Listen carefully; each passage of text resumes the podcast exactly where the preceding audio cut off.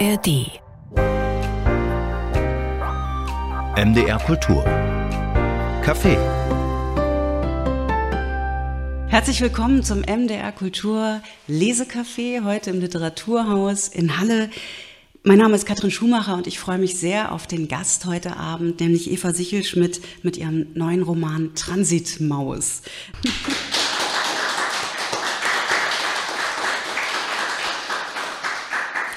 Transitmaus, das ist ja irgendwie ein geheimnisvoller Titel. Da kann man äh, sich einiges drunter vorstellen.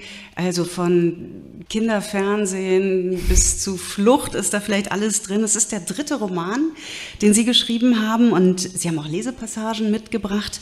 Bevor wir in die Literatur steigen, aber vielleicht erstmal zu Ihnen. Sie sind aus Berlin angereist. Sie pendeln auch zwischen Berlin und Rom. Das sind so Ihre beiden Plätze, wo Sie leben. Sind Sie das erste Mal in Halle? Ich bin das zweite Mal in Halle. Das erste Mal war hier eine virtuelle Buchmesse, zu der ich einmal zu Corona-Zeiten sein musste, als nichts anderes ging. Und ähm, das hat mir sehr gut gefallen. Ich bin sehr gern wiedergekommen. Ich kann mich erinnern, das war damals, da fiel plötzlich die Buchmesse von einem Tag auf dem anderen aus. Das war der zweite, bis wieder einer weint, ah, ja. der eben genau erschien in dem ähm, Moment. In dem Moment, ja. wo es oh, passierte. Eigentlich, eigentlich so ein bisschen traumatisches Erlebnis, oder?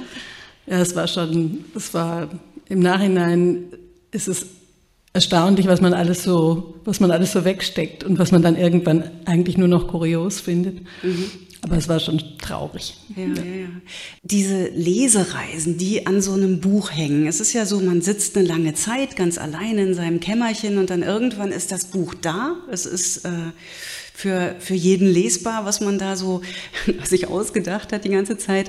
Und dann gibt es Lesereisen, dann gibt es Kontakt mit den Leuten, die gelesen haben. Wie ist das für Sie? Ist so eine Lesereise oder sind so Lesungen, ist das mehr so Arbeit oder Vergnügen oder ist das endlich spreche ich drüber oder eher so, oh, ich will eigentlich gar nicht. Was, was ist das für ein Gefühl für Sie? Also es ist schon sehr schön mit so einem Buch, gerade wenn es so frisch ist wie das hier. Das ist jetzt meine zweite Lesung nach der Buchpräsentation, unterwegs zu sein, weil man natürlich in diesem Fall wie ich drei Jahre einsame Arbeit hinter sich hat ähm, und man sich die ganze Zeit fragt, ist das jetzt an den Stellen zum Beispiel lustig, die ich lustig gefunden habe? Kann das irgendwas sein, was die Menschen bewegt? Und ähm, wenn die dann zur Lesung kommen, dann bin ich schon sehr gerührt auch, dass das heutzutage alles noch so funktioniert, dass man sich tatsächlich abends irgendwo hinbegibt und sich gern was vorlesen lassen möchte. Und dazu noch von jemandem, der nicht weltberühmt ist. Ich kann mich übrigens sehr genau daran erinnern, wann wir uns das erste Mal gesehen haben. Das ist jetzt genau ich glaube, zehneinhalb Jahre her auf der Buchmesse in Leipzig auch. Da waren Sie mit Fiona Bennett als Co-Autorin oh ja. für Ihr Buch ähm, über, das, über das Hütemachen im mhm. Grunde. Ähm, vom Locken der Feder hieß das. Vom Locken der Feder, genau. Mhm. Und das war eine Zeit, da haben Sie noch als Co-Autorin gearbeitet. Mhm. Danach kamen dann die Romane. Mhm. War das sowas wie so eine Startrampe das ins stimmt. eigene Schreiben? Ja, das war, das war eigentlich der Weg dorthin ähm, von einer Agentin, Karin Graf, ähm, als Idee hervorgerufen. Meine Freundin Fiona Bennett, die Hutmacherin, hatte eigentlich die Idee, ein Bildband machen zu wollen mit ihren Hutskulpturen, die mehr in so eine Art Kunstbereich gehen.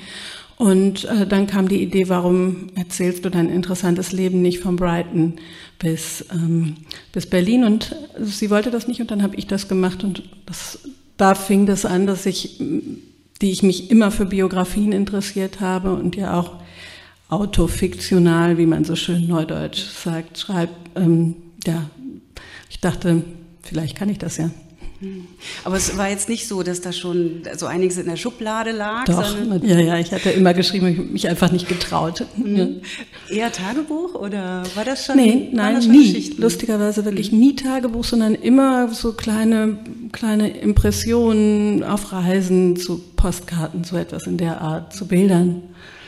Nun haben Sie auch einen Laden in Berlin für Whisky und Zigarren. Wie passt das alles in ein Leben, in ein schreibendes Leben?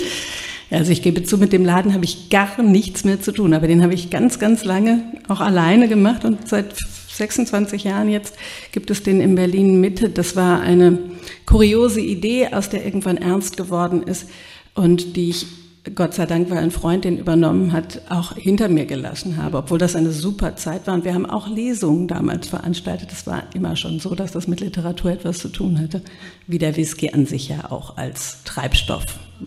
Nicht bei mir, aber. Ich wollte gerade fragen, wie passt das zusammen, Alkohol und Literatur? Also Alkohol und Schreiben? Als schöne Idee. ich glaube, in der Realität heutzutage selten. Ja, so, so die Bukowski-Nummer, die geht wahrscheinlich mhm. nicht. Oder Jean, Jean Paul hat, glaube ich, äh, immer schon morgens irgendwie drei Liter Bier getrunken, damit er so in Fahrt kam, aber ja, das war nie eine irgendwie Idee. ist das aus der Mode gekommen, habe ich mir sagen lassen.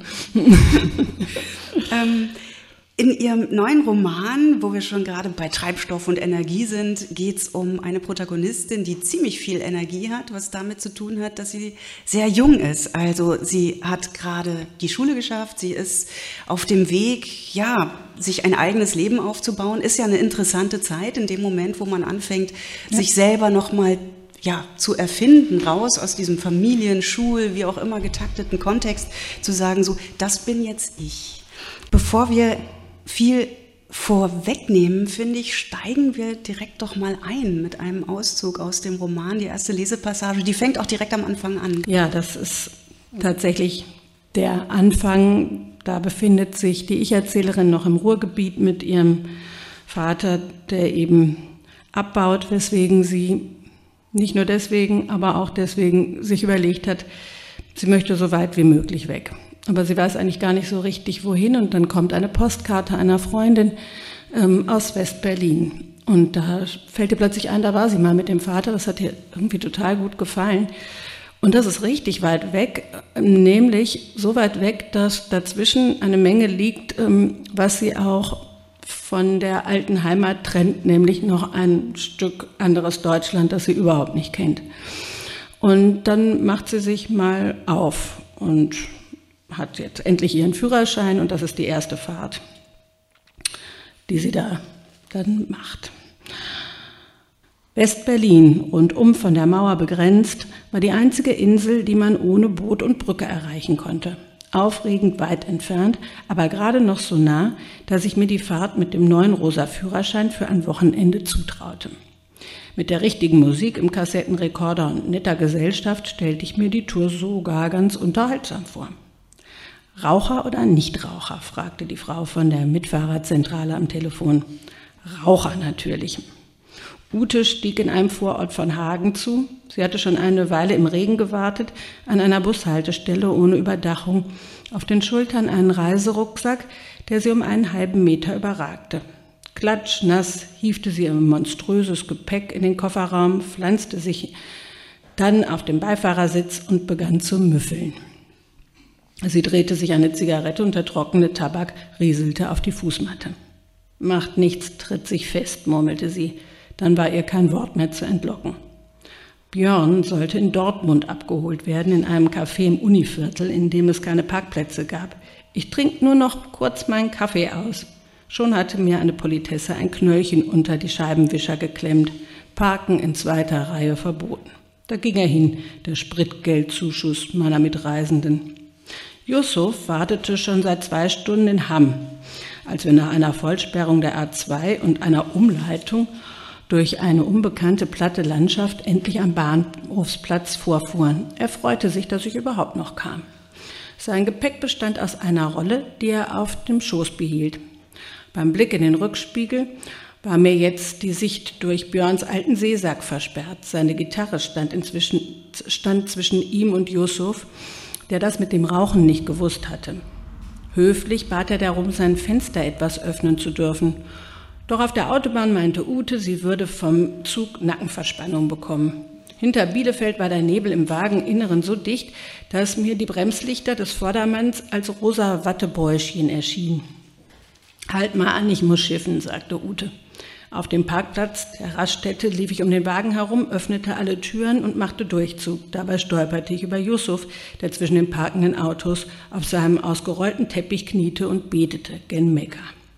Auf der Weiterfahrt gegen zogen meine Mitfahrer ihre Schuhe aus. Einer von ihnen musste Käsefüße haben, wenn nicht mehrere oder alle.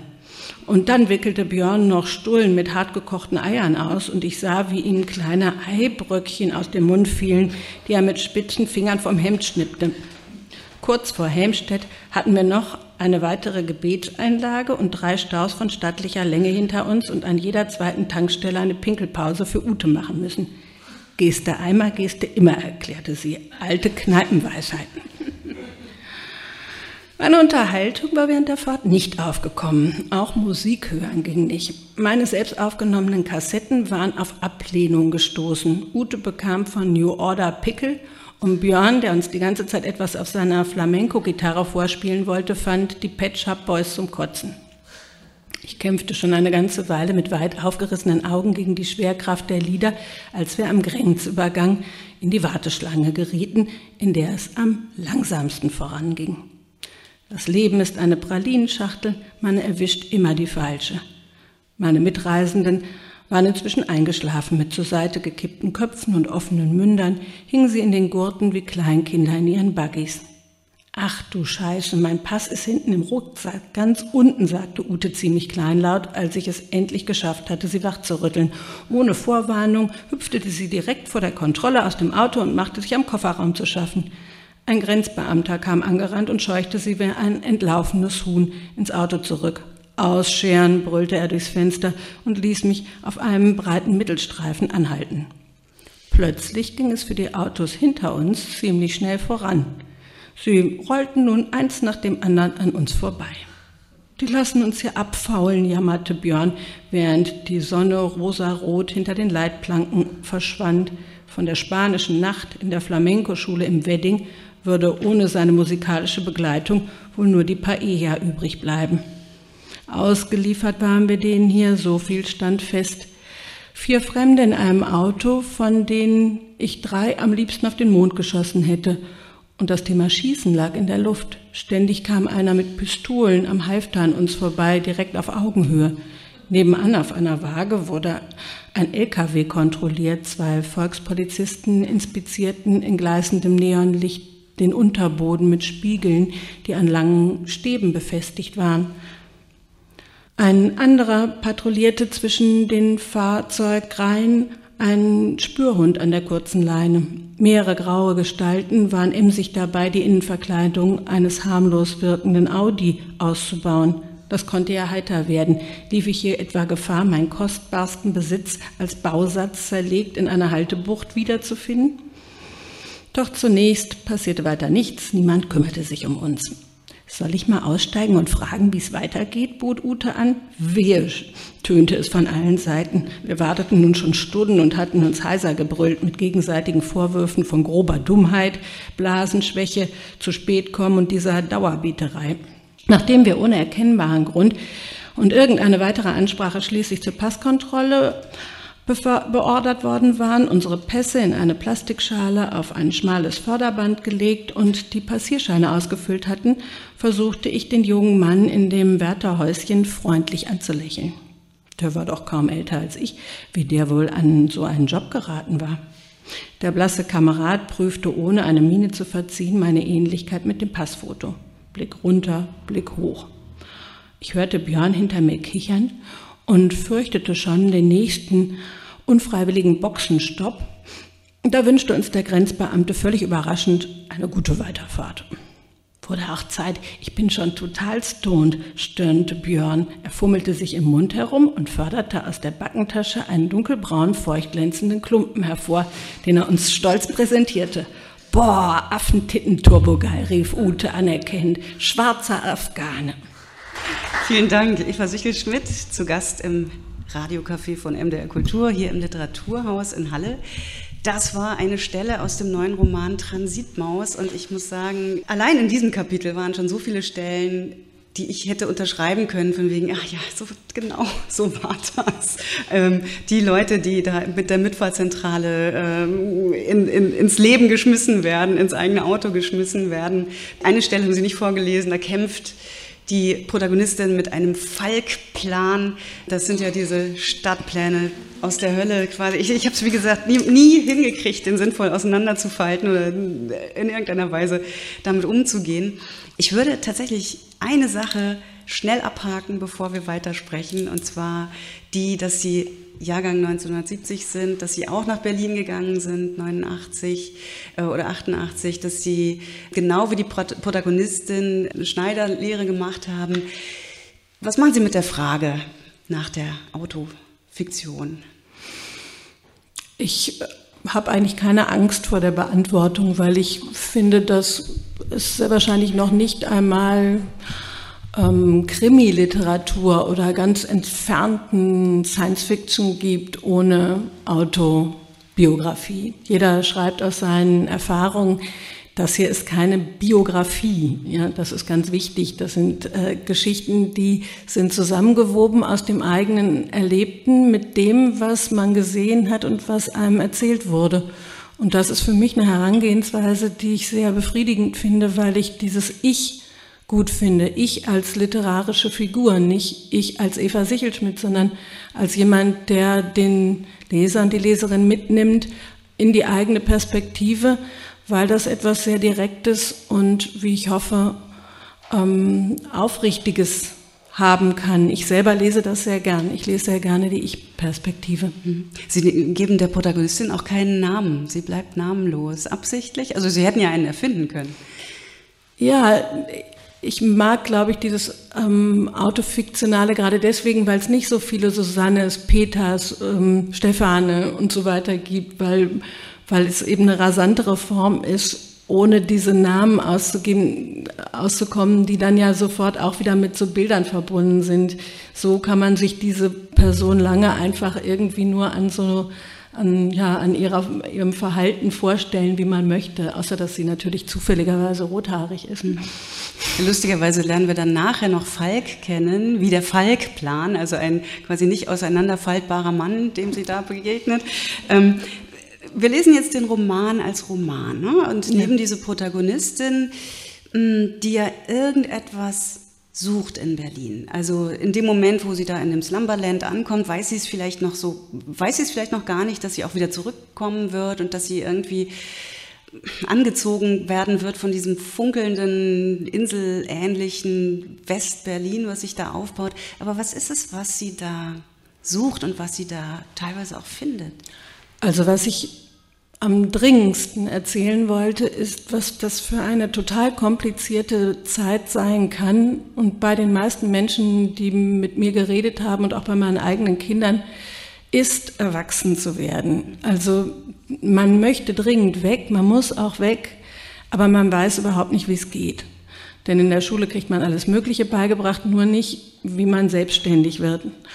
Und wenn man dann so richtig unternehmungslustig ist und sich auch sehr dazu neigt, sich zu überschätzen, ähm, so wie hier die Ich-Erzählerin, dann gerät man eben in die abenteuerlichsten Schlamassel.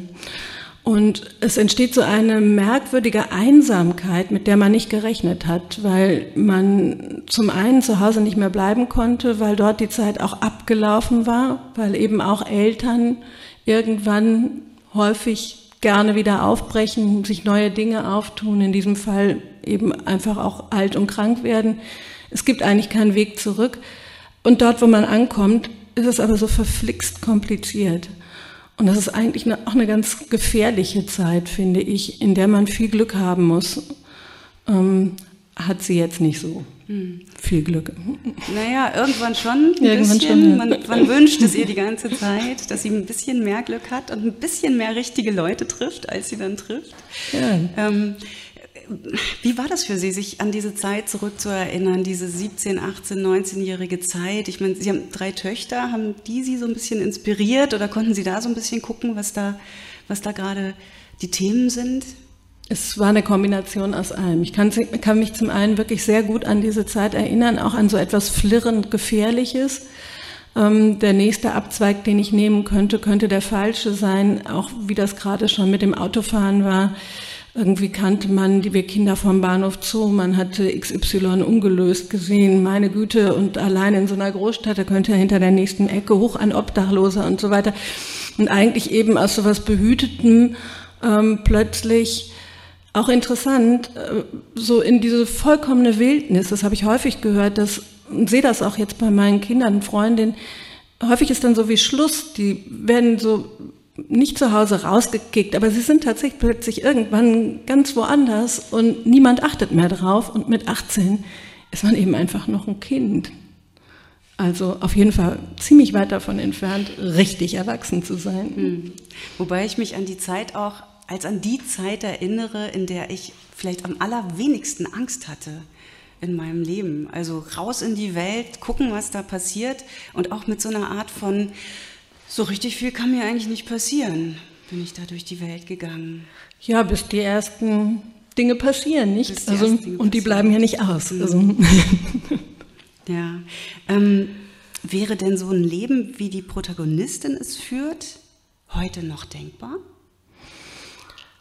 Also meine Töchter haben gesagt, es hat sich nicht wahnsinnig viel geändert. Jetzt hat man äh, ein Handy und muss nicht mehr ständig eine Telefonzelle suchen. Ähm, man hat nicht die gelben Seiten, aber das Internet weiß auch auf vieles keine Antworten. Es bleibt weiterhin sehr schwierig, in einer großen oder einer, einer kleinen Informationslage die richtigen für sich selber herauszufinden.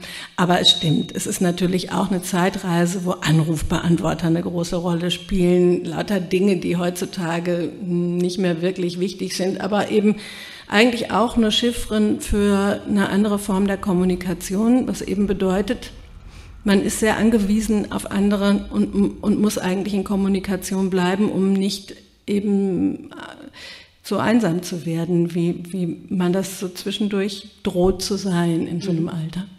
Aber hat sie das Schreiben an dem Buch noch mal ein bisschen aufmerksamer auf ihre Kinder blicken lassen, was da jetzt gerade passiert oder wie die jetzt in die Welt starten? Die sind ganz anders als ich. Sehr vernünftig.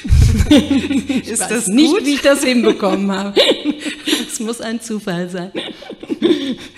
Ähm, ich hatte beim Lesen das Gefühl, dass ich was erzählt bekomme von einer Seite, die ich in letzter Zeit nicht mehr so oft gehört habe. Also diese Zeit wurde mir, wenn ich so als Leserin einfach mal drüber nachdenke, was habe ich gelesen, eher aus der Ostperspektive erzählt, die vielleicht auch die spannendere war, weil da einfach mal der Mauerfall passiert ist, der alles durcheinander gerüttelt hat, also ob man jetzt an Lutz Seiler denkt, Stern 111, oder ähm, ob man zum Beispiel einen neuen Roman von Theresia Mora ähm, in der Hand hat. Da geht es auch darum, dass die Mauer fällt. Das sind diese Ostperspektiven. Ähm, Westperspektive dagegen, ich hat, konnte mich so an Herrn Lehmann von Sven Regner erinnern, aber gar nicht so viel. Mhm. Ich hatte das auch gar nicht so im Blick. Also ähm, West-Berlin spielt natürlich die Rolle als, als Stadt, die es nicht mehr gibt. Das ist für mich eine, auch eine, ein wichtiger Aspekt, weil diese Stadt tatsächlich so eine große Anziehung auf mich selber gehabt hat. Und dann gibt es so eine Art Geschichtsvergessenheit. Also die Jugend damals, ich möchte nicht generell sprechen, aber die Menschen, mit denen ich mich umgeben habe, waren sehr wenig selbstreflektiert und wenig mit politischen Zusammenhängen äh, vertraut und befasst. Und wir haben wirklich eine lange Zeit lang die DDR so wie lustig gefunden, so ähm, wie das gerade auch mit dem, mit dem Haschischklumpen in der Backe, haha.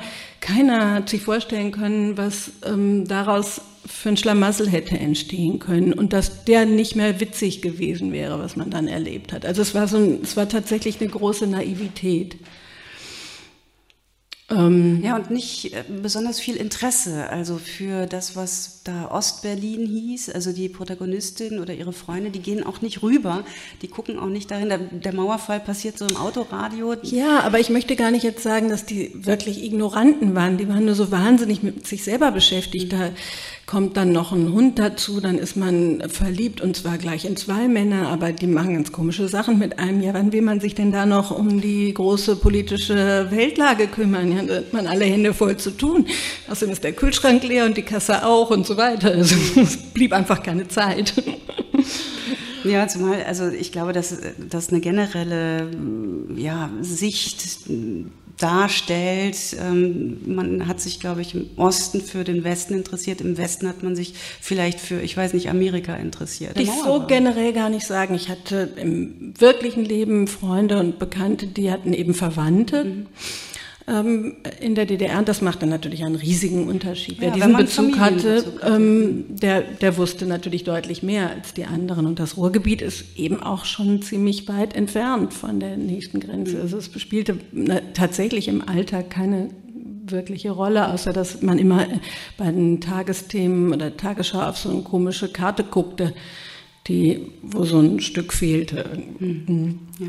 Wir lernen ja auch den Westen kennen in Ihrem Roman mit dem Vater der Protagonistin, der irgendwie eine sehr ja, tragische und auch total unzuverlässige Figur ist. Also man kennt Menschen, die zwei falsche Socken anziehen, aber gleich zwei unterschiedliche Schuhe an den Füßen zu haben, das ist schon eine starke Szene für das, was ihn so, was ihn so ausmacht. Was, was ist er für ein Typ? Es war ein erfolgreicher Unternehmer, der ähm, aus Gründen, die unklar sind, irgendwann so traurig geworden ist, dass er seine Trauer und, und ähm, auch sein, seine Angst vorm Alter mit Tabletten und Alkohol bekämpft hat. Und in diesem Roman beginnt es eben schon mit den Folgeerscheinungen dieser, dieses Missbrauchs und da kommt etwas, da rollt etwas an, was vielleicht Vergesslichkeit sein kann, vielleicht ist es auch Schlimmeres, vielleicht entwickelt es sich dann doch auch eher zu einer psychischen Erkrankung. Und so, das hängt wie eine, eine große Wolke eben darüber. Und ist auch einer der Gründe, warum das Mädchen eigentlich gerne weg möchte, weil sie merkt, da braut sich was zusammen. Man muss sagen, die Mutter ist schon früh gestorben. Sie, das Mädchen hat also mit dem Vater vor allem zu tun gehabt.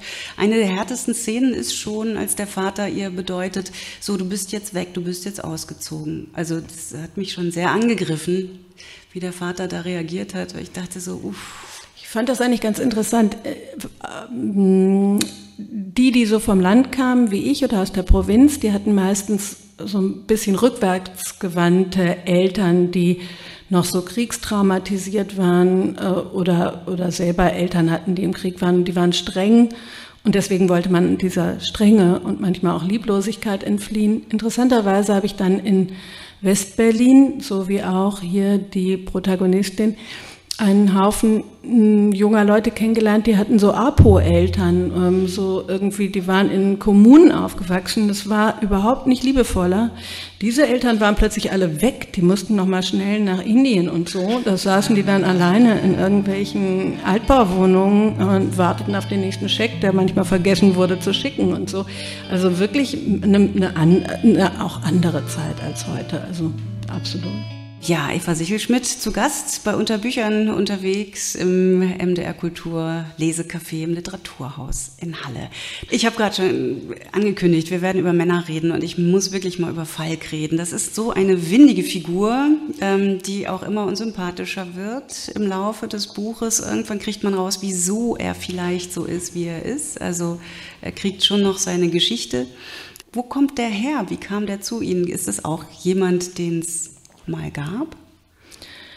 Ich habe mich immer für Hochstapler interessiert, weil ich das faszinierend fand, dass es Menschen gibt, die so grandios lügen können, dass man nicht nur ihnen glaubt, sondern dass sie es selber glauben. Das ist nämlich der Witz bei der Sache.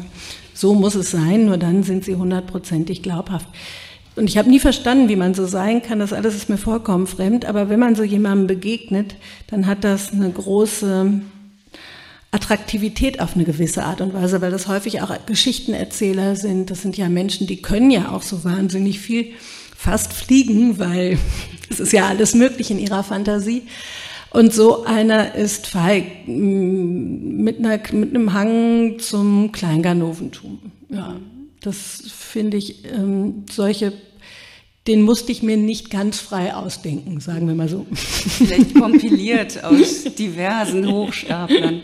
Er ist ja auch jemand, der, und es ist nicht nur er, er ist jemand, der so ein bisschen die Protagonistin belächelt. Und ähm, Sie sagen schon, Hochstapler, es sind auch immer ein bisschen ältere Männer, die sie interessant findet, weil die haben natürlich was zu erzählen. Mhm. Die haben aber auch diese Art, junge Mädchen so ein bisschen zu belächeln, sagen, es heißt halt Espresso und nicht Expresso. Mhm. Darling, so. Mhm. da musste ich mich wieder dran erinnern, an diese, diese Art von, ja, Nicht-Wertschätzung, durch die man ja doch, kann, kann sagen, ich, ich habe mich daran erinnert, ähm, durch die man doch irgendwann gegangen ist in einer Zeit, in der man sehr ähm, affizierbar war auch. Ja, hier sprechen eben die Großstädter, die etwas älteren Männer, die ja somit also richtig reife Männer sind, nämlich 23, 24, 25 Jahre alt, mit dem Landei, wie sie das Mädchen auch nennen. Das Landei, der irische Frühling, Mausepuppe und dann eben auch Transitmaus. Ähm, so wird sie genannt, weil sie eben immer, ähm, immer wieder hin und her fährt, am Anfang ja auch noch im Ruhrgebiet wohnt, also nur am Wochenende kommen kann. Äh, und diese jungen Männer haben sich angewöhnt, diese Mädchen oder jungen Frauen, die eben sich verliebt haben und jedes Wochenende wieder begeistert am Freitagabend vor der Tür des Geliebten stehen, Transitmaß zu nennen. Das ist nicht nett, aber damals war man auch noch viel weniger nett als heute. glaube ich.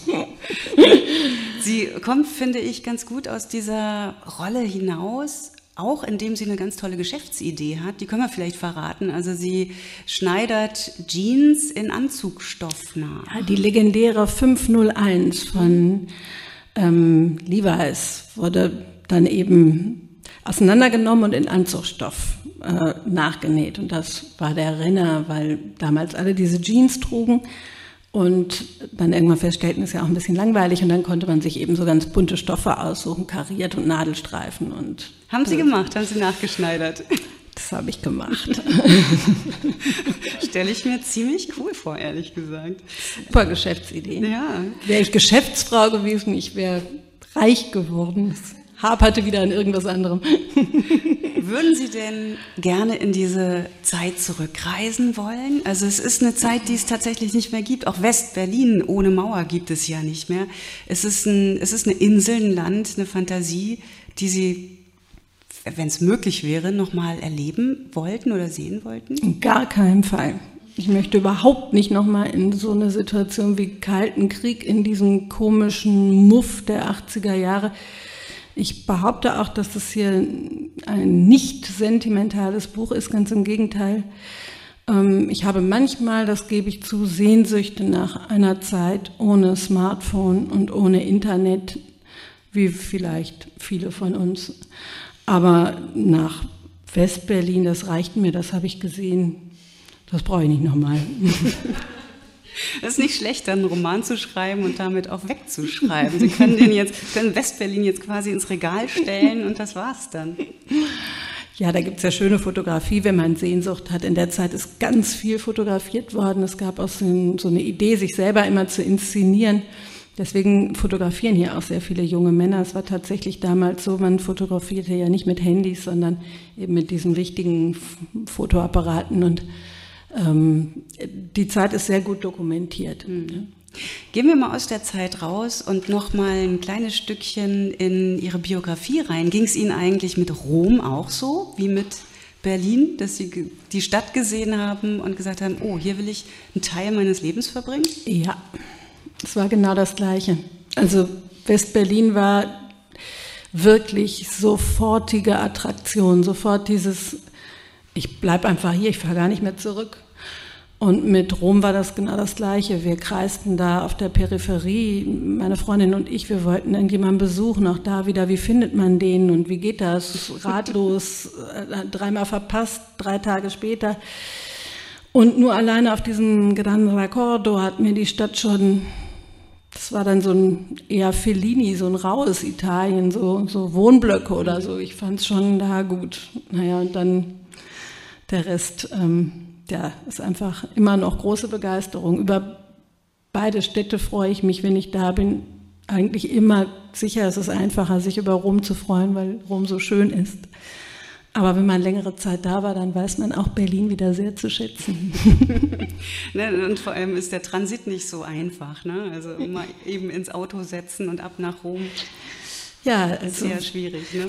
Zu Transitmauszeiten oder kurz darauf machte man das freitags nachmittags noch. Das waren nur 1400 Kilometer, das bekam man in 14 Stunden hin, sonntags abends wieder zurück.